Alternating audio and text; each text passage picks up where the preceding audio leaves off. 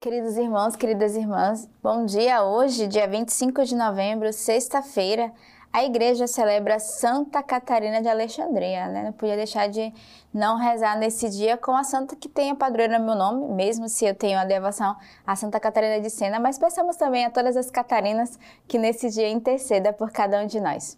A nossa regra de vida é o artigo 372. Nossa comunidade e a evangelização das culturas. Este desafio que a igreja deve enfrentar é também um desafio para a nossa comunidade. Somos todos confrontados com novas situações que exigem de nossa parte uma abertura benevolente e lúcida e atitudes novas na fidelidade e criatividade do Espírito Santo. O período que vivemos, pelo menos para a maioria dos povos, é sobretudo o tempo de um formidável desafio à nova evangelização isto é, o anúncio do Evangelho sempre novo e sempre portado de novidades. Uma evangelização que deve ser nova no seu ardor, nos seus métodos e na sua expressão.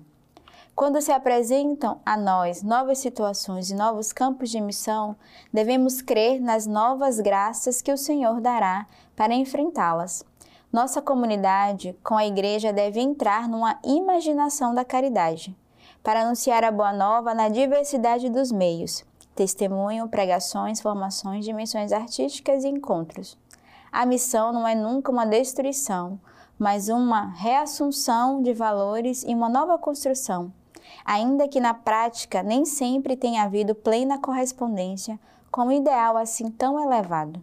A graça do zelo missionário não germina num terreno de tristeza ou de fechamento sobre si, mas no amor indefectível pelo Senhor e sua igreja, aguardando. A esperança que não decepciona. Os santos e os mártires permanecem para toda a igreja e para a nossa comunidade um exemplo e um encorajamento na fé e na esperança, especialmente na sua forma original e genial de viver e atualizar a palavra de Deus para a sua época, confrontada aos desafios e provações do seu tempo. Então, hoje o nosso artigo vai justamente nos lembrar que somos chamados a evangelizar ao longe em todas as culturas e de sermos inspirados com o Espírito Santo. Né? A regra vai dizer devemos também adaptar a palavra de Deus à época, à realidade e as circunstâncias. E eu creio que, mesmo no nosso Brasil e com o tempo que nós vivemos, devemos a cada dia pedir inspiração como evangelizar no atual momento que estamos vivendo. Não é a mesma evangelização há 50, 60 anos atrás, mas também pedimos as inspirações de evangelização aos países mais longe, em outras culturas, em outras realidades em que nós vivemos e que nós somos chamados. Então, hoje o nosso fundador vai justamente nos exortar a esse zelo missionário, mas sobretudo essa abertura do Espírito Santo à evangelização de outras culturas. O livro de hoje é a nossa primeira leitura do Apocalipse. Vi então o anjo descer do céu, trazendo na mão a chave do abismo e uma grande corrente. Ele agarrou o dragão, a antiga serpente, que é o diabo, Satanás, acorrentou por mil anos e o atirou dentro do abismo, fechando e lacrando com um selo para que não seduzisse mais as nações, até que os mil anos estivessem terminados. Depois disso, ele deverá ser solto por pouco tempo. Vi então tronos, e aos que neles se sentaram foi dado o poder de julgar. Vi também as vidas daqueles que foram decapitados por causa do testemunho de Jesus e da palavra de Deus, e dos que não tinham adorado a besta, nem sua imagem e nem recebido a marca sobre a fronte. Ou, na mão, eles voltaram à vida e reinaram com Cristo durante mil anos. Vi depois um grande trono branco e aquele que nele se assenta. O céu e a terra fugiram de sua presença, sem deixar vestígios. Vi então os mortos, grandes e pequenos, em pé, diante do trono, e abriram-se livros. Também foi aberto outro livro, o da vida. Os mortos foram então julgados conforme sua conduta. A partir do que estava escrito nos livros, o mar devolveu os mortos que nele jaziam. A morte e o Hades entregaram os mortos que neles estavam, e cada um foi julgado conforme sua conduta. A morte e os Hades foram então lançados no lago de fogo. Esta é a segunda morte, o lago de fogo.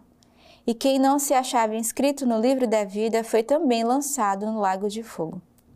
Vi então um céu novo e uma nova terra, pois o primeiro céu e a primeira terra se foram, e o mar já não existe.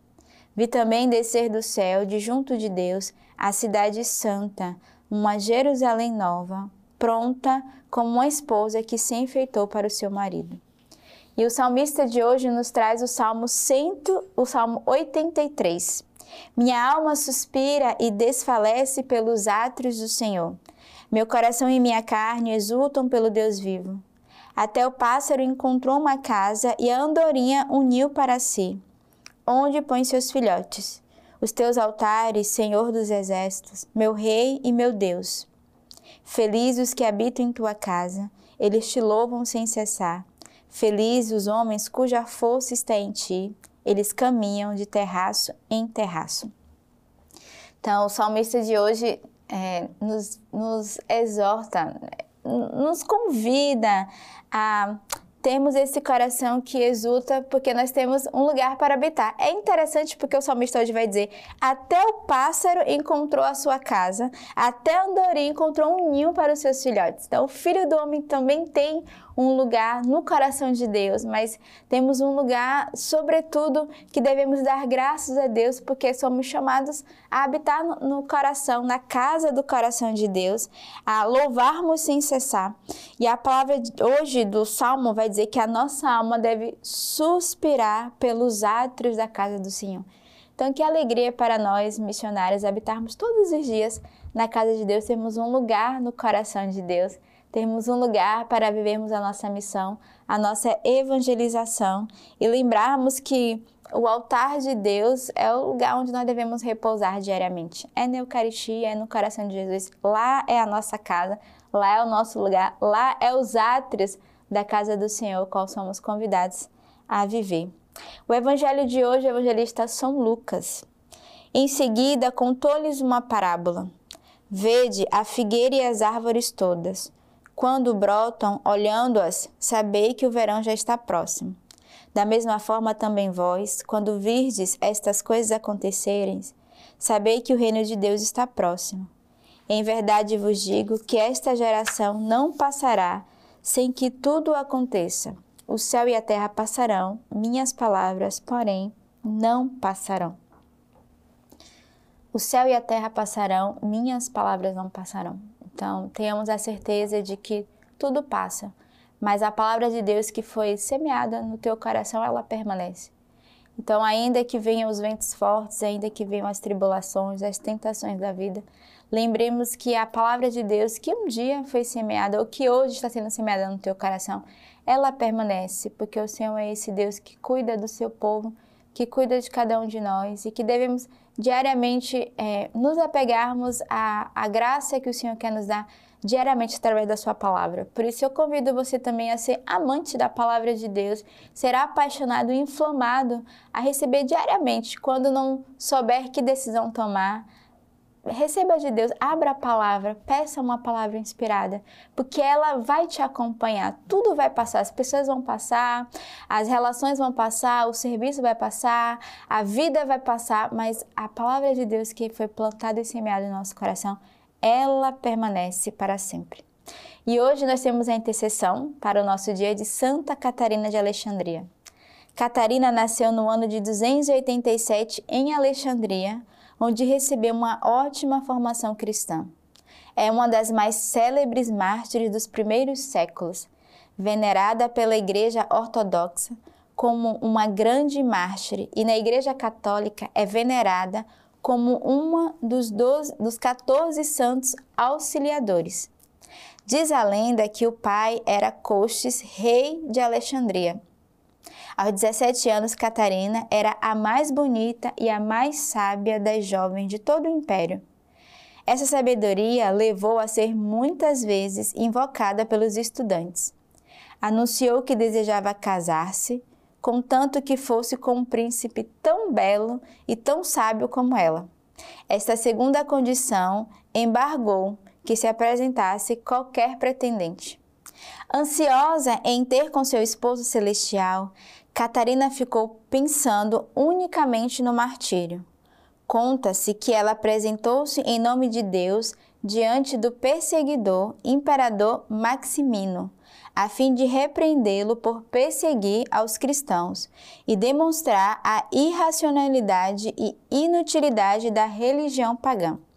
Santa Catarina, conduzida pelo Espírito Santo e com sabedoria, conseguiu demonstrar a beleza do seguimento de Jesus na sua igreja. Incapaz de lhe responder, Massimino reuniu para a confundir os 50 melhores filósofos da província, que além de se contradizerem, curvaram-se para a verdade e converteram-se ao cristianismo. Isso tudo para a infelicidade do terrível imperador.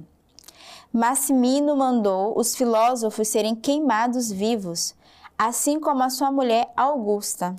O ajudante de campo, Porfírio e os 200 oficiais que, depois de ouvirem Catarina, tinham se proclamado cristão.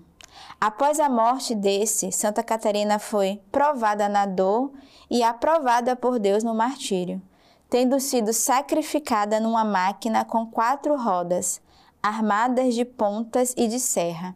Isso aconteceu por volta do ano 305. Historiadores contam que o corpo de Santa Catarina foi levada pelos anjos ao Monte Sinai, onde anos mais tarde, em honra a mártire, foi construída o Mosteiro de Santa Catarina por ordem do imperador bizantino Justiano I.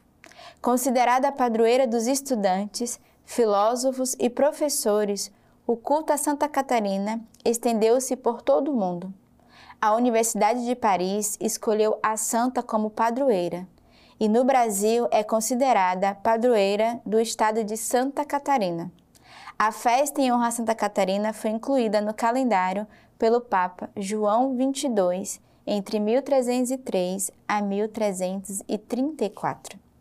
Então hoje pensamos a intercessão para todos os estudantes, filósofos, professores, a intercessão dessa Virgem Mártir que deu a sua vida pela evangelização que converteu a muitos pagãos, que converteu, às vezes, a inteligência pagã e humana para a inteligência cristã, uma inteligência espiritual.